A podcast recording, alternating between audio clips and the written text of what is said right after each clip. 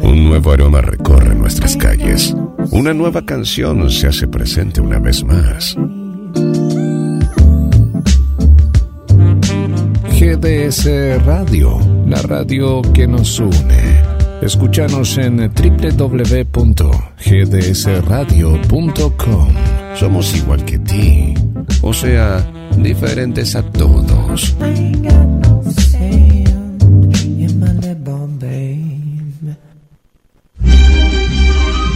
La segunda película argentina más vista del año. Zorro el sentimiento de hierro. Véala en YouTube. Zorro. El sentimiento de hierro. La película. Al equipo de GDS Radio HD 223 448 4637. Somos un equipo.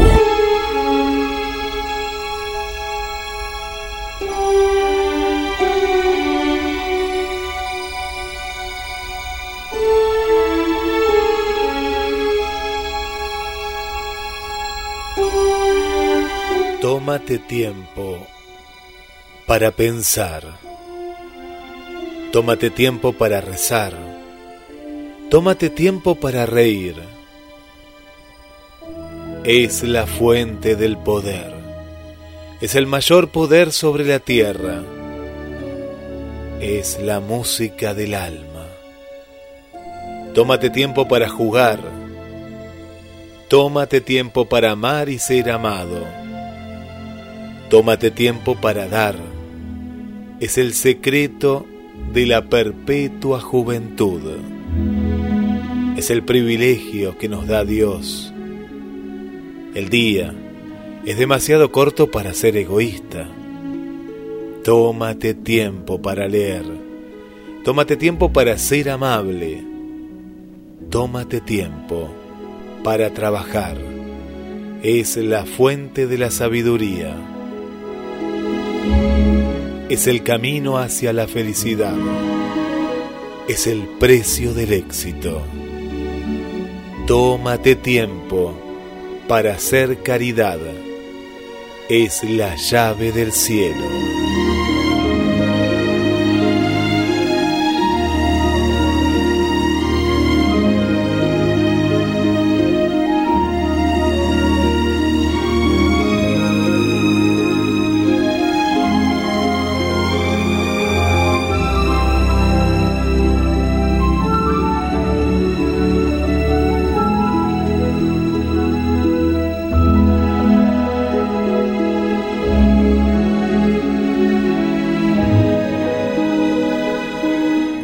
Madre Teresa de Calcuta.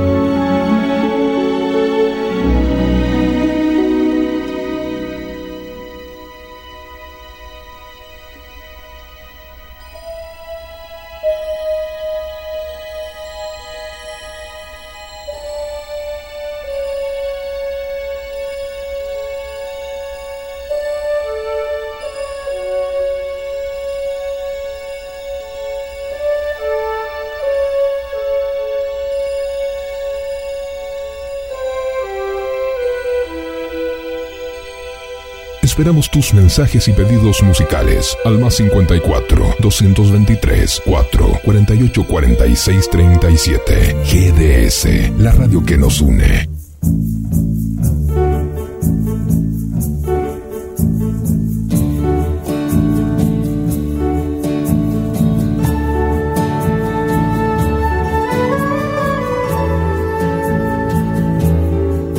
Bienvenidos, bienvenidas a un nuevo viaje en la estación de los sueños. Como cada miércoles te acompañamos con noticias interesantes.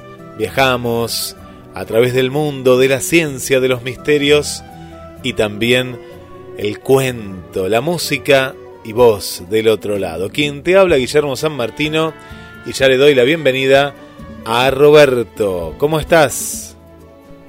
¿Qué tal? Buenas noches amigos, buenas noches Guillermo, ¿cómo andan? Bien, bien, bien, muy bien.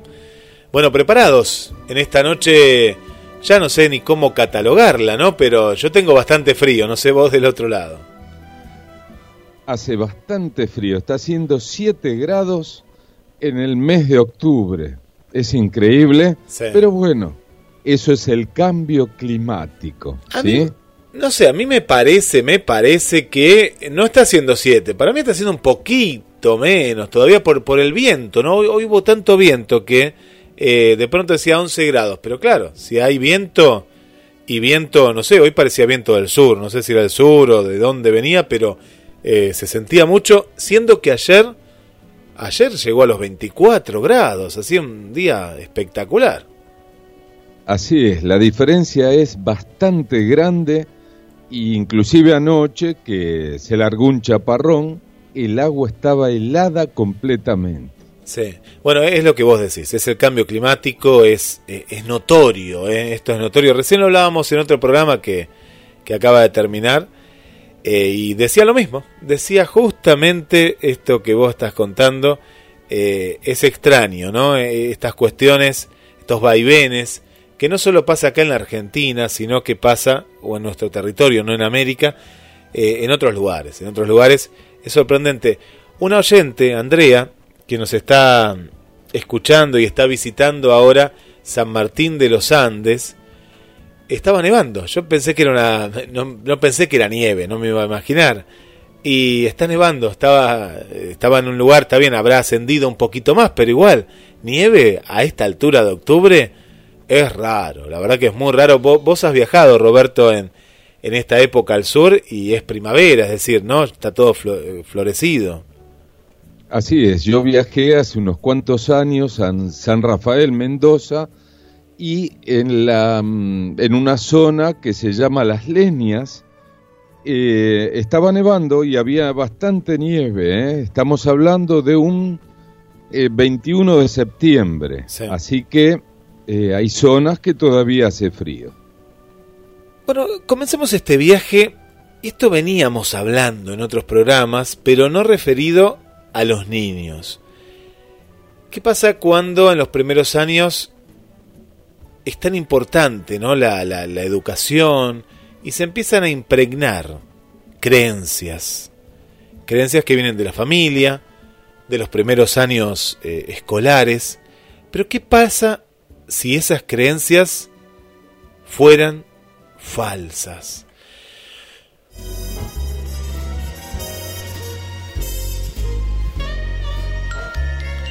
Bueno, acá está el tema, ¿no? Eh, ¿Qué pasa si a los niños fueran como eh, hacemos experimentos con marionetas y chocolate para entender la mente de los niños de hasta cuatro años? ¿Qué pasa a los cuatro años?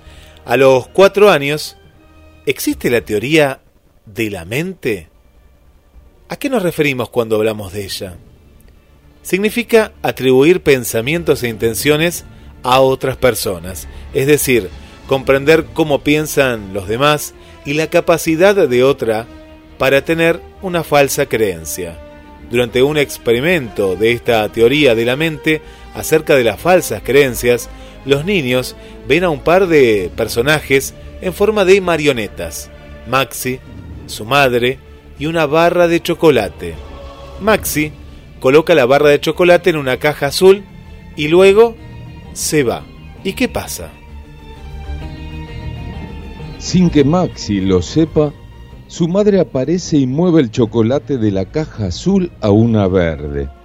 Después, la madre de Maxi se va. Maxi regresa y luego se le pregunta a un niño dónde buscará Maxi el chocolate. A los cuatro años, los niños son capaces de responder correctamente que Maxi buscará en la caja azul. Pero los pequeños realmente, realmente entienden que debido a que Maxi no vio a su madre mover el chocolate, tiene una certeza inexacta de que todavía está en la caja azul? Según eh, William Fabrius, profesor asociado de psicología en la Universidad Estatal de Arizona, estamos en los Estados Unidos, la respuesta es no. Durante más de una década, Fabricius y sus colaboradores han llevado a cabo ensayos y también han analizado otros anteriores que muestran que hasta los 6 o 7 años no comprenden las falsas creencias. Tres lugares para encontrar la barra de chocolate, una de las claves.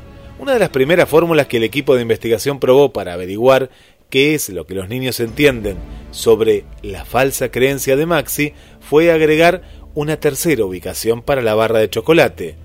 Volviendo a la prueba, ahora están la caja azul, aparece una verde y otra roja. Maxi vuelve a colocar su barra de chocolate en la de color azul. Su madre vuelve a colocar la barra de chocolate en la caja verde. Cuando se les pregunta a los niños pequeños dónde buscará Maxi el chocolate, el 50% responde en la caja azul y el otro 50% en la de color rojo. Al haber solo dos ubicaciones, los niños de 4 y 5 años pueden responder perfectamente sin comprender que Maxi tiene una creencia falsa sobre dónde se encuentra la barra de chocolate. Agregar un tercer lugar da como resultado que adivinen entre las dos posiciones vacías. Las elecciones aleatorias que hacen los niños cuando hay tres posibles sitios para la barra de chocolate sugieren que confían en su comprensión de ver y saber. Este equipo de investigación ha denominado a este proceso razonamiento de acceso perceptivo. Los niños utilizan el razonamiento del acceso perceptivo porque piensan que ver conduce a conocer, que las personas que no pueden ver algo no lo saben y que la gente que no sabe siempre hará lo incorrecto. Por lo tanto, por lo que contás, Roberto, los niños argumentan que Maxi tomará la decisión equivocada y buscará en un lugar vacío, porque los que tienen entre 4 y 5 años razonan que cuando Maxi regresa, no puede ver que el chocolate está en la caja verde, por lo que no sabe lo que hallará ahí. Cuando solo hay una posición vacía, en este caso azul, los niños responden adecuadamente de forma predeterminada. Sin embargo, cuando hay dos ubicaciones vacías, azul y rojo, echan una mano a su intuición. Pero Roberto, ¿qué sucede cuando existe una creencia verdadera? Otra forma en que el equipo de investigación probó lo que los niños pequeños entienden acerca de los pensamientos de los demás fue dejar la barra de chocolate donde la puso Maxi. Cuando éste regresa, tiene una creencia verdadera de dónde se encuentra el chocolate. En este experimento, Maxi vuelve a poner la barra de chocolate en la caja azul y se va.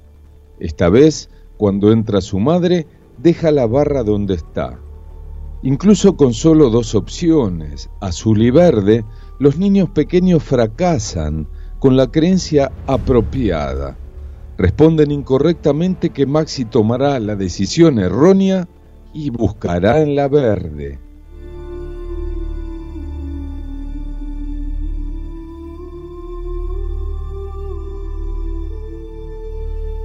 Y acá aparece en este momento el papel fundamental de los educadores en la etapa preescolar. Recordemos que estamos hablando de niños de 4 años. El hallazgo de que los niños pequeños no entienden las creencias verdaderas o falsas y en cambio se basan en el razonamiento del acceso perceptivo es relevante para la forma en que se les enseña.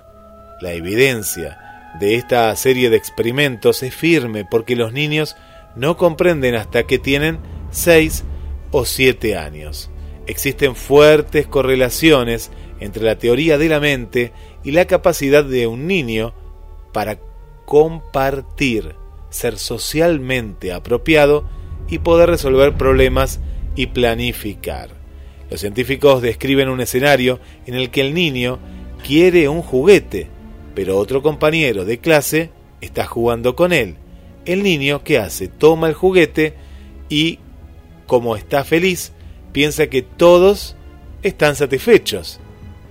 Pero el niño, acaba de perder el juguete, comienza a llorar y el otro, que se lo llevó, ¿qué pasa?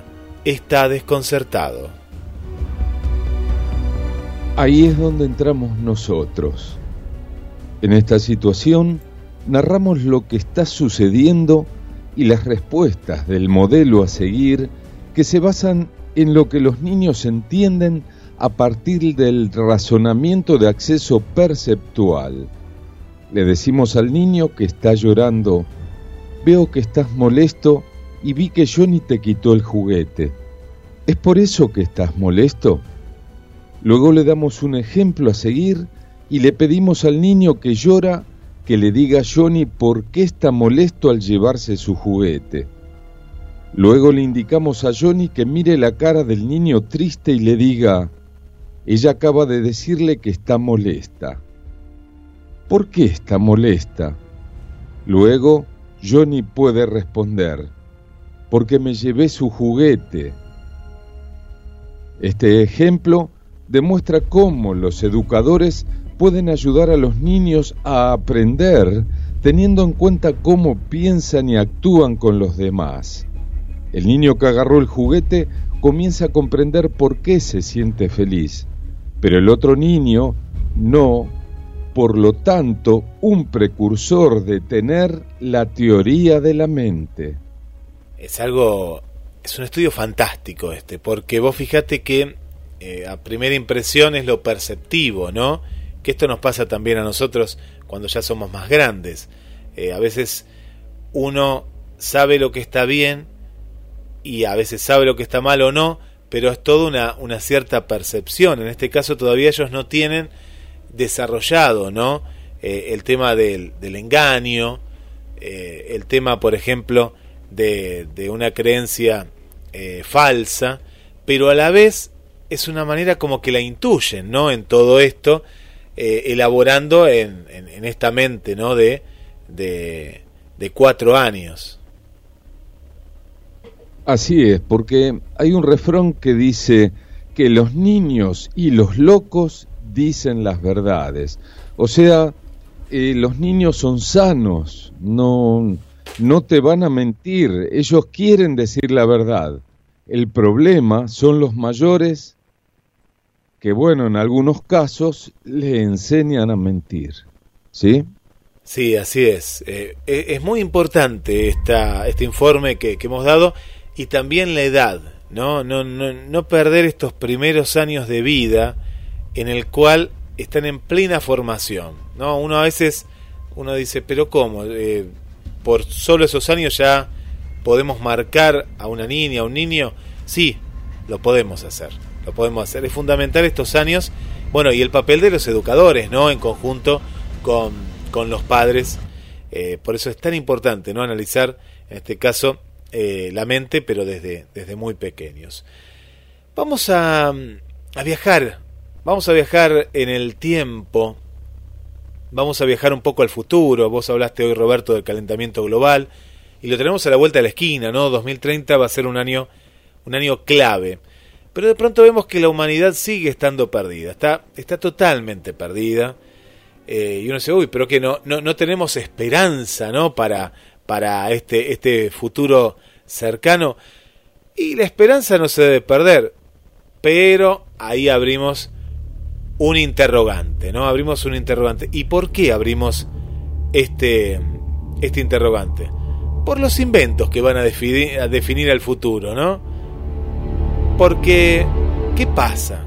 Nos, abocamos mucho a la tecnología. No sé si escuchaste, eh, yo sé que vos no sos mucho de las redes sociales, pero que hace unos días se cayó Facebook, se cayó WhatsApp, se cayó Instagram, porque un mismo dueño tiene estas tres redes sociales tan importantes y la gente no sabía qué hacer, ¿no? Ya no tenía sentido en la vida. ¿Por qué? Porque hoy tanto las familias como también eh, en lo laboral arman estos grupos de WhatsApp, ¿no? Porque claro, no tienen nada que hacer, entonces están todo el día. ¿Y, ¿y qué pasaba? Al caerse toda la red, decían, algo le pasa a mi teléfono, ¿qué está pasando acá? ¿Qué? Bueno, y sabiendo que esto tenía un problema, porque todos los medios lo contábamos, apenas nos enterábamos, ¿Qué era lo que pasaba? La gente estaba pendiente de cuándo volvía y cuándo volvía y para colmo tardó como cuatro horas, cinco horas, mucho más. Bueno, ¿a qué voy? Estamos viviendo en un tiempo donde somos esclavos de nosotros mismos, somos esclavos de la, de la tecnología y si en este caso se cae esa tecnología, nos sentimos vacíos, ¿no? Nos sentimos como que ya no sabemos qué hacer. ¿Qué pasa, Roberto, a partir de ahora? ¿no? ¿Cuáles son estos inventos? Son tres. Después ustedes sacan las conclusiones si son productivos o no. Actualmente la ciencia y la tecnología trabajan de la mano para ir desarrollando nuevos productos que nos cambien la vida de alguna manera. Ya ha ocurrido en otras épocas y ahora con perspectiva vemos que, el, que significaron, qué es lo que significaron estos cambios, aunque en el momento fueran muy despacio y casi sin hacer ruido. Existen inventos que cambiarán nuestra forma de vida, las ciudades, la manera de relacionarnos y en definitiva cambiarán el nuestro planeta futuro. Bueno, en este futuro aparecen los autos voladores. Bueno, viene muy despacio esto. Los vemos más en la ciencia ficción que en la realidad y es uno de los inventos más deseados, más imaginados por el hombre. Los autos voladores cambiarían por completo las posibilidades de cualquier ciudad y la manera de comunicarnos con otros lugares. Una compañía holandesa, PAL B, ya fabricó un auto volador hace unos años y está valorado en 370.000 euros, por lo que no está al alcance de la mano de todo el mundo. En el futuro, cuando estos coches sean accesibles a la mayoría de la población, podríamos decir que el progreso triunfó. Se espera que podría una compañía holandesa realice pruebas de sus primeros taxis voladores dentro de dos años nada más, 2023, u otro modelo, en este caso el SkyDrive de Toyota, esté listo para este año, ¿no? Fines de este año, ya les queda poco, ¿no? Pero la clave que llegue a todo el mundo será que los precios estén más bajos y que haya más producción a nivel global. Viaje al espacio. Este 2021 ha supuesto un paso gigante para el turismo espacial. Han sido varias las tripulaciones con personas sin ser astronautas, las que han logrado llegar al espacio. Se instalen en nuestro planeta, no será descabellado escuchar que nos vamos de vacaciones a un hotel junto a la luna o junto al planeta rojo. Respecto a cuándo llegará a la población, para la NASA no antes del año 2033, pero para Elon Musk en 2026 ya espera estar haciendo turismo espacial con usuarios de todo el mundo y con nivel adquisitivo diverso. Y se viene el último de los inventos del futuro y esto es un gran retroceso y son los robots sexuales. Se trata de dispositivos electrónicos con apariencia humana que ya se pueden comprar por internet. La compañía Robot Common ya cuenta con un catálogo amplio de robots sexuales que se venden entre 2.000 y 3.500 años. Son realistas, expresan emociones y diseñados para satisfacer las necesidades sexuales de cualquier usuario. Será una auténtica revolución no solo porque el usuario puede diseñar a su gusto a sus robots, también porque cambiará para siempre la manera de relacionarnos. Y acá yo abro un paréntesis, pero relacionarnos con quién, Roberto? Y con un robot, o sea, dejas a tu mujer, te compras una muñeca, no sé si son japonesas, italianas, no lo sé. Son japonesas muchas, sí. Japonesas, bueno, y bueno, este, no sé, te llevarás mejor o peor, no lo sé. No, pero ahí está el tema, ¿cómo te vas a relacionar con algo inanimado, en que vos le das órdenes, ¿no? Eh, es, raro. yo diría de no relacionarnos más que de relacionarnos. Eh, es como que se pierde la comunicación, ¿no? Porque ¿qué emoción puede emitir una persona, un robot? Digo, bueno, una emisión ya programada, ¿no? No es. Por supuesto, ya tiene un programa del cual ella te va a hablar, supuestamente, porque no las conozco. Eh, y bueno, este, quizá tengan éxito o quizás no. Bueno, queda mucho más en la estación de los sueños, en el próximo bloque el cuento y adelantamos que vamos a hablar de todas las curiosidades tras las estatuas Moais de la isla de Pascua, ¿no? Como si viajaríamos juntos y veríamos qué hay detrás, ¿no? Ya no nos quedamos con las estatuas. ¿Qué hay detrás? Y en Misterios sin resolver, científicos calculan la esperanza de vida máxima del ser humano. Y te dejamos una pregunta. ¿Qué pasaría si no hubiera límite para la muerte? ¿Qué pensarías vos? ¿Estarías satisfecho? ¿Te gustaría? Bueno, pensalo y nos vas contestando al 223-424-6646 y mensajes a la radio y también en Facebook.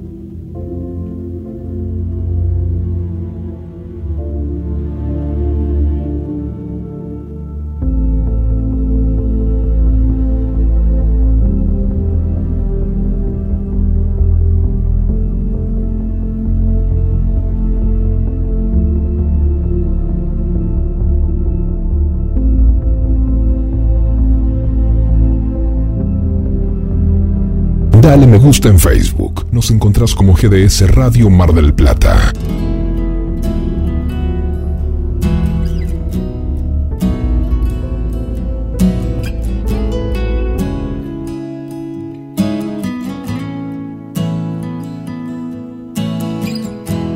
Por tu amor yo he sufrido tanto.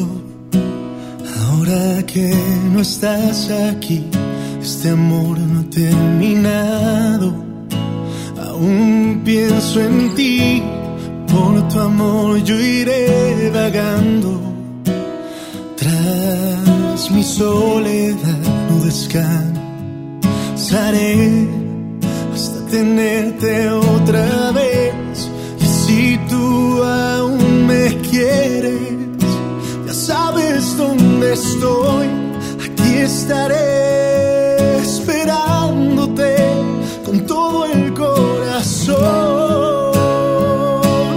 sufrido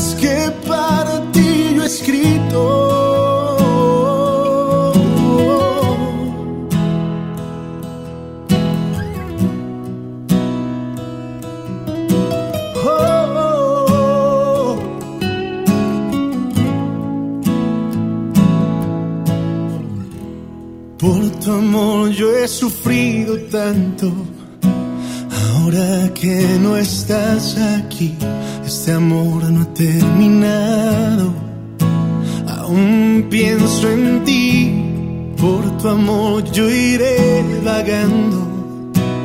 Tras mi soledad no descansaré hasta tenerte otra.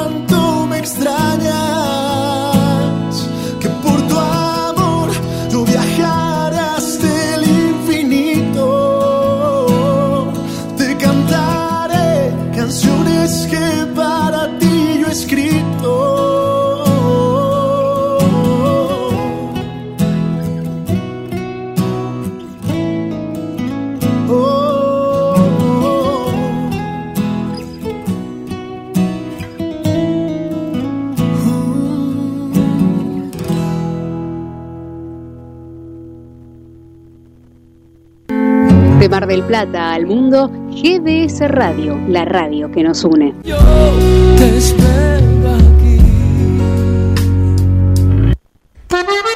Pescadería Atlántida, del mar a tu mesa, única roticería marina, atendido por sus dueños.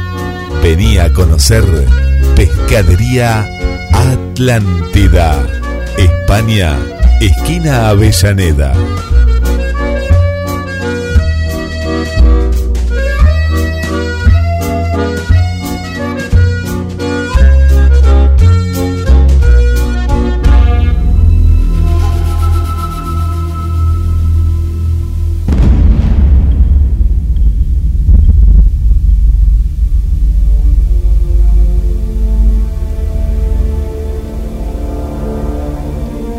Hoy presentamos El amor y el tiempo.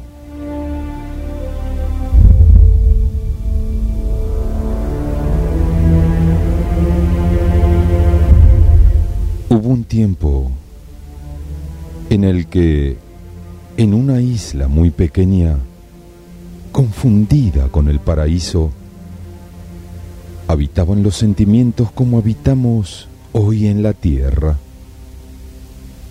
En esta isla vivían en armonía el amor, la tristeza y todos los otros sentimientos.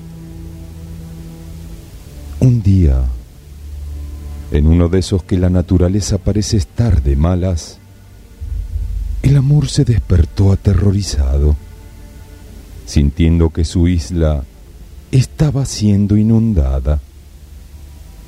Pero se olvidó rápido del miedo y cuidó de que todos los sentimientos se salvaran. Todos corrieron y tomaron sus barcos y rápidamente subieron a una montaña bien alta, donde podrían ver la isla siendo inundada pero sin que corriesen peligro. Solo el amor no se apresuró, pues el amor nunca se apresura.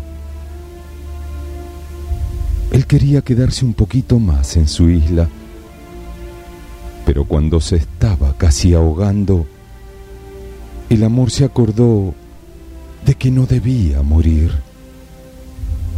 Entonces corrió en dirección a los barcos que partieron y gritó auxilio. La riqueza oyendo su grito, trató luego de responder que no podría llevarlo, ya que todo el oro y la plata que cargaba temía que su barco se hundiera.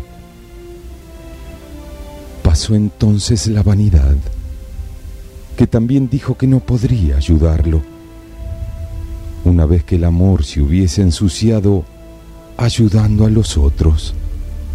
Ella, la vanidad, no soportaba la suciedad.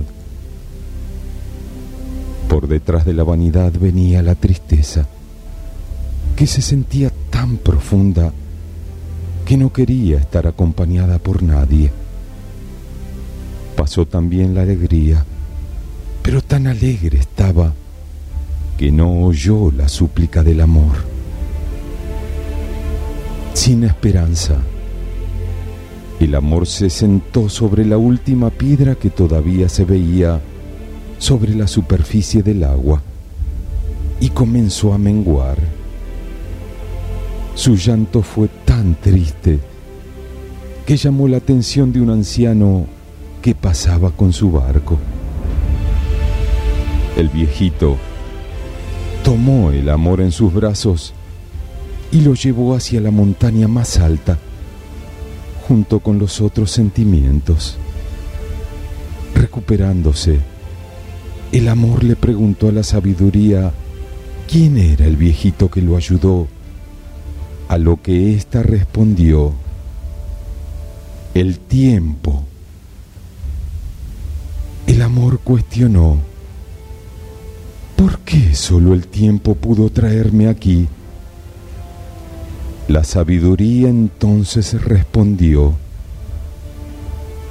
porque solo el tiempo tiene la capacidad de ayudar al amor a llegar a los lugares más difíciles.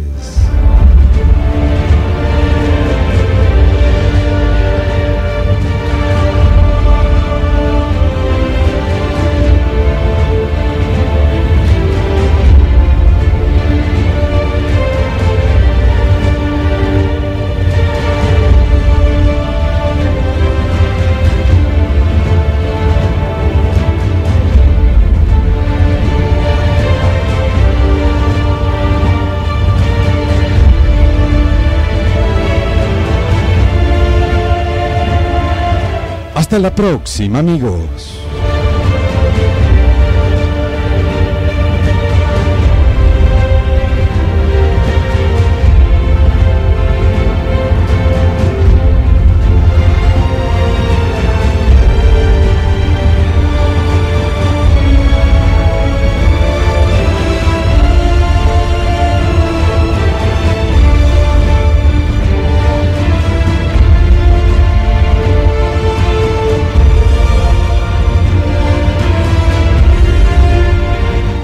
Estás escuchando la estación de los sueños.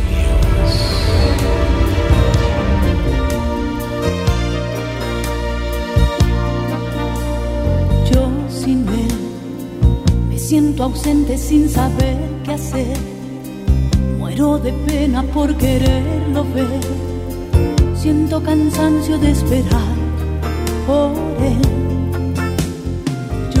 sin él. Soy ese fuego que no quiere arder. Soy esa estrella que está sin nacer. Me di completa sin temor a él. Fui con él,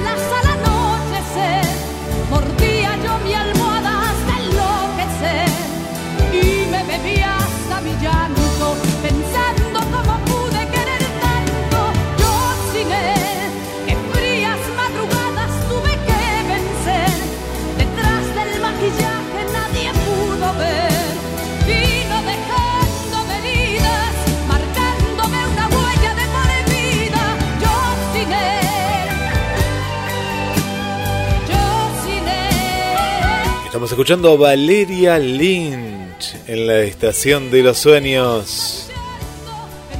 Y vamos a los saludos. Un saludo para Susana, Juan Carlos. Para Mirta. Para nuestra querida Paula, que el otro día escuchó una de las repeticiones pasada la medianoche y nos dejó mensaje también. Y ahora lo está escuchando en vivo. Así que a estar muy, pero muy atentas a las repeticiones que tiene eh, cada uno de los programas, tanto la Estación de los Sueños como todos los programas de, de la radio. Bueno, un saludo Paula para ti. Para Irina desde Córdoba Capital ahí presente. Raquel desde aquí desde Mar del Plata. Para nuestra querida Celia desde Lima, Perú. El amigo Héctor. ¿Cómo anda Héctor? Eh? El poeta. El poeta rockero. Un saludo para ti. Para Estercita, la vecina aquí de Paraguay. Y de Paraguay también está Miriam. Le mandamos un saludo para Araceli. Para Julia Almirón. Bueno, gracias por acompañarnos. De aquí de Mar del Plata, Lina. Ahora, hola Lina, ¿cómo estás? Gracias por estar. Para el amigo Tito, Tito y Mónica. Para Silvia del centro, Adriana también del centro. Para Norma del barrio Malvinas Argentinas. Para Lou también, ¿cómo estás? Bienvenida. Un beso muy grande para nuestra querida Adrina, que nos escucha desde Washington en los Estados Unidos. Bueno, gracias a todas por estar. Ahora vamos a seguir mandando saludos y seguimos en este viaje infinito por los horizontes de la vida. Y nos preparamos, ¿eh? Sí, están preparadas. Vamos a viajar a Chile, donde también tenemos muchas amigas, como Vanessa, como Julia Lapierre, como Elena, y sería lindo, no sé, a vos Roberto, ¿qué te parece? ¿Te gustaría ir a la isla de Pascua? ¿Te animás? Tenés que ir en barco, ¿eh? En avión no se puede ir. ¿Irías? No sé si en barco me animaría, ¿eh? porque es un trecho muy largo. Pero bueno, si es un barco grande y seguro, por supuesto que sí. Que nos cuenten, la Vanessa ahí si está escuchando, eh, si es que capaz que va una avioneta, ¿eh? no sé, o capaz que va un avión, no creo un avión de línea, sí, pero que, que nos cuente, que nos cuente a ver cómo llegar, pero yo me animaría, eh, para ir a la, isla de Pascua, sí, capaz que para otro lugar, pero es un lugar que tiene como un, imán, ¿no? De, histórico, un halo de misterio, y vamos a recorrer un poco más allá, el verde, ¿ve? hay mucho verde en la isla, ¿qué hay detrás, no? Eh, hay una geografía impresionante, Vamos a hablar de los famosos Moais, uno de los símbolos de las antiguas civilizaciones con los que cuenta la humanidad toda y sobre el que aún quedan varios misterios sin resolver. En este caso son las curiosidades tras las estatuas, ¿no? ¿Qué hay detrás de las estatuas, de estos moais, eh, que la verdad que nos atrapan? Ya que en una de las formas de conocer más a fondo estas figuras es precisamente nos detenemos en aquellas cuestiones que de pronto llaman la atención a los expertos. Y si es que si la isla de Pascua es una de las zonas turísticas más importantes de Chile, eso se lo debe eh, sin lugar a dudas a la presencia de estos personajes que terminan de complementar una oferta por demás interesante, con paradisíacas playas y una flora y fauna de una extraordinaria diversidad. Pero Roberto, vamos directamente detrás. ¿Qué hay detrás de los Moais de la isla de Pascua? Si observas una foto de ellas, lo primero que te sorprenderá saber es que no son cabezas, sino cuerpos enteros, con manos y pies. Aunque en la mayoría de los casos esas extremidades permanecen bajo tierra y por eso su aspecto de ser solo cabezas. Curiosamente, durante muchos años se creyó que eran así como los, como los vemos. Tampoco está claro desde cuándo las estatuas moais de la isla de Pascua están allí, aunque los especialistas coinciden en que algunas de las expresiones más antiguas podrían tener unos mil años en su haber. Otros aseguran que alguna incluso puede ser una antigua, mucho más antigua, pero hasta el momento ha sido imposible descifrar el tiempo exacto de su aparición. Lo que sí parece confirmado es que la construcción de las estatuas se detuvo repentinamente allá por los siglos XV y XVI, cuando el culto a los moais desapareció. Esa religión sostenía, por otro lado, que los moais solo únicamente debían tener los ojos abiertos cuando llegaran a su destino.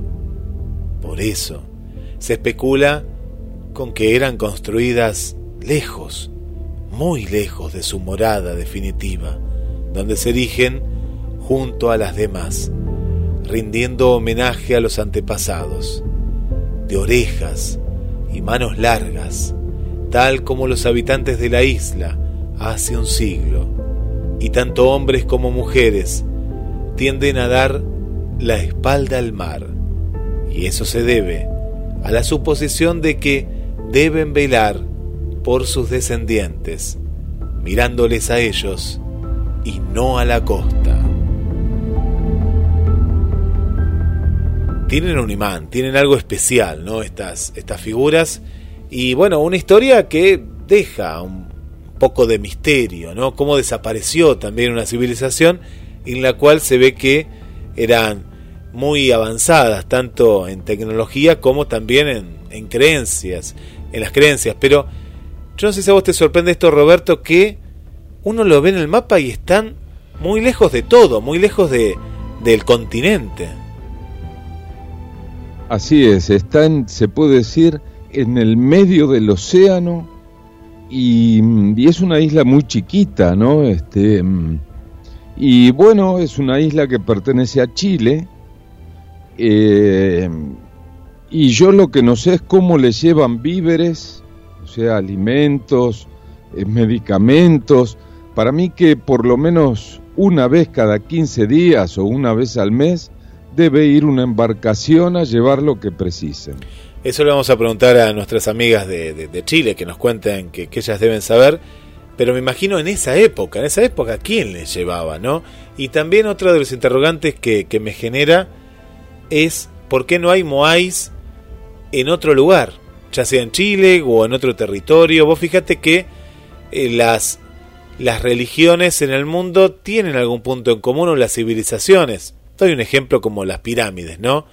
Vemos diferentes pirámides alrededor de, de, de los diversos continentes, pero en este caso en particular es como que ellos crearon su propia religión y crearon su propio ecosistema, su propio entorno.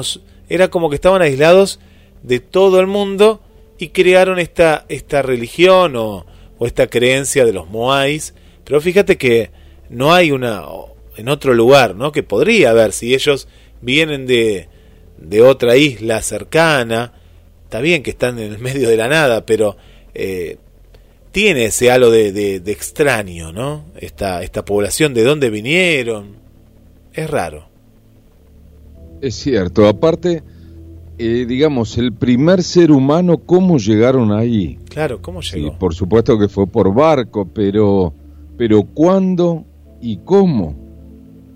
Y también que desapareció, ¿no? De pronto esta civilización desaparece, ¿no? Desaparece eh, sin dejar muchos rastros, ¿no? Se, hay ciertas teorías que, que, que hoy no hemos tocado, pero es como también, ¿no? Eh, ¿Qué pasó ahí, no? Bueno, lo dejamos abierto porque no, nos gusta viajar a esta enigmática isla.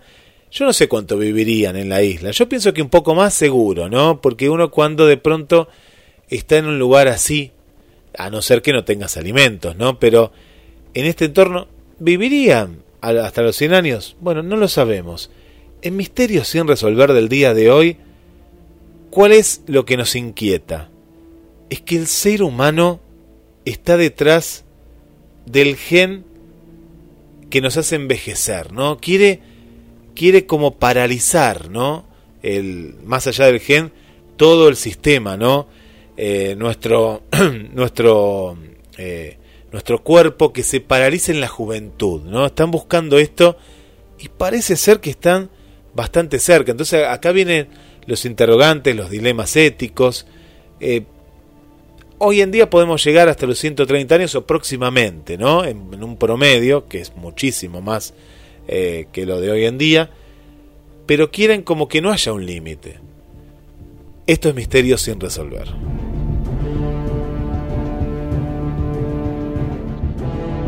La esperanza de vida va a prolongarse hasta los 130 años en este siglo.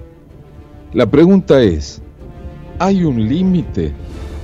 No lo hay, pero hay una salvedad.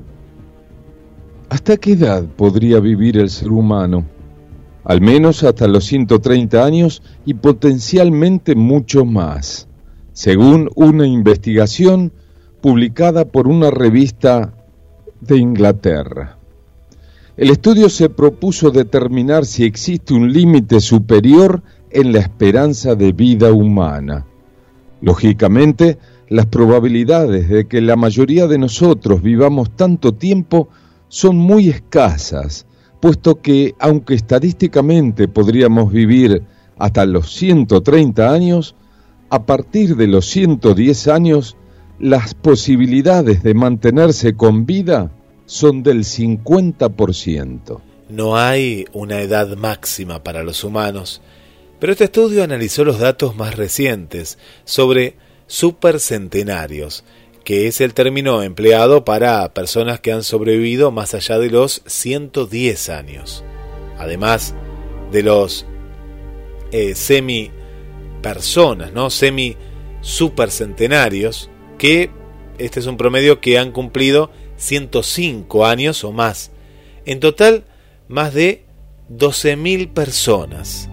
Descubrieron que si bien el riesgo de muerte aumenta constantemente a medida que envejecemos, este riesgo de pronto se estabiliza y permanece constante, con una probabilidad de 50-50 de vivir o morir cada año que pasa.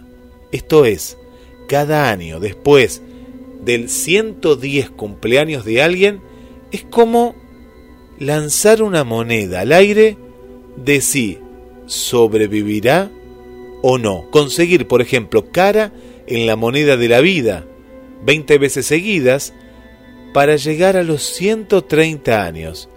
Es muy poco probable realmente, pero las posibilidades son de una en un millón. Sin embargo, a pesar de que la COVID-19, las mejoras en la atención médica y el estilo de vida nuestra esperanza de vida media aumentará y los autores sugieren que alguien podría cumplir 130 años este mismo siglo. Las conclusiones coinciden con análisis estadísticos similares realizados en conjuntos de datos de personas muy mayores. A medida que la población mundial sigue aumentando, hay más personas que llegan a los 100 y más a los 110. Los resultados podrían tener implicaciones para las personas inmensamente ricas como el fundador de Amazon, Jess Design, quien está invirtiendo en una empresa de tecnología para revertir la edad. Una sólida comprensión empírica de la mortalidad humana en edades extremas es importante como base para la investigación destinada a encontrar una cura para el envejecimiento. No imposible, pero muy improbable. Aún así, el hecho de que los humanos teóricamente puedan llegar a 130 o más no significa que sea probable que lo veamos pronto. Para empezar, el análisis se basa en personas que ya han logrado la hazaña relativamente rara de llegar a más de 100 años. Eso sí, a medida que más personas lleguen a este estado de supercentenario, aumentarán las posibilidades de que uno se convierta en ese avejentado de uno entre un millón, de llegar a 130 años de edad. En este momento, la persona de mayor edad que aún vive es la japonesa Kei Nakata, que tiene solo 118 años. Los japoneses tienen la esperanza de vida más alta del mundo, atribuida por los expertos a una dieta alta en pescado y un buen servicio de salud. En España, el leonés Saturnino de la Fuente es el hombre más longevo del mundo con 112 años. A vos, ¿Te gustaría detener el envejecimiento?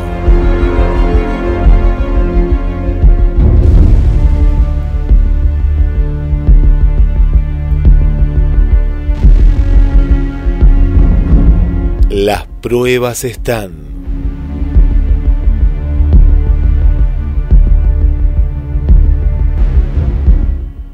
Pero el misterio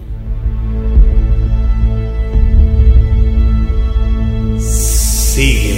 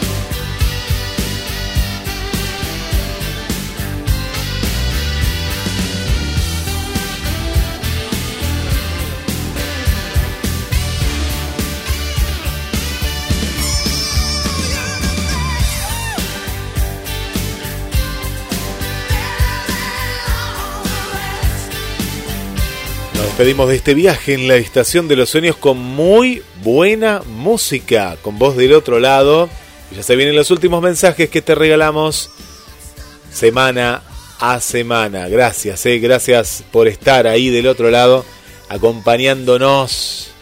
Y es una compañía mutua, eh, porque nos encanta. Un beso muy grande para Licelén. Hola, Licelén, ¿cómo estás desde Uruguay? Qué lindo Uruguay. Un saludo muy, pero muy grande para ti. Bueno, un saludo para toda la gente eh, que nos escucha en vivo, que nos escucha de manera diferida y que está del otro lado. Y Roberto, les regalamos los últimos mensajes. Nadie puede hacer el bien en un espacio de su vida, mientras hace daño en el otro. La vida es un todo indivisible. Será, si Dios quiere, hasta el miércoles que viene. Los esperamos.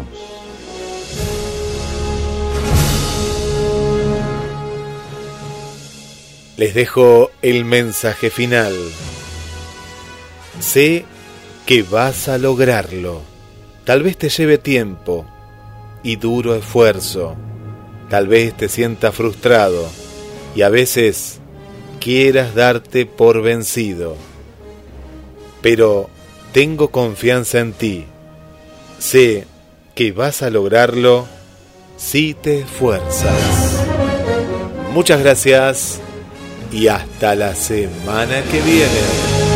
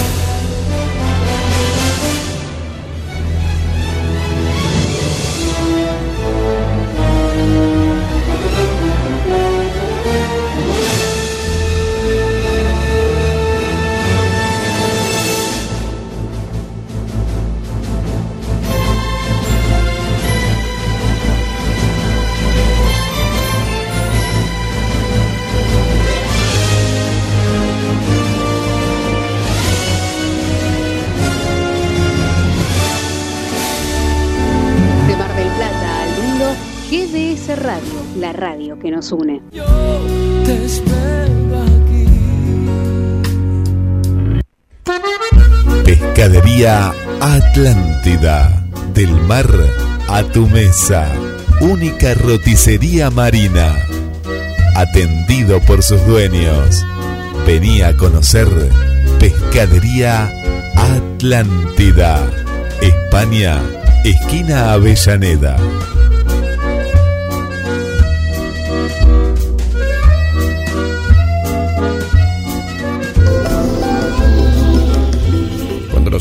Se fusiona con nuestras melodías. GDS Radio, la radio que nos une. Escúchanos en www.gdsradio.com.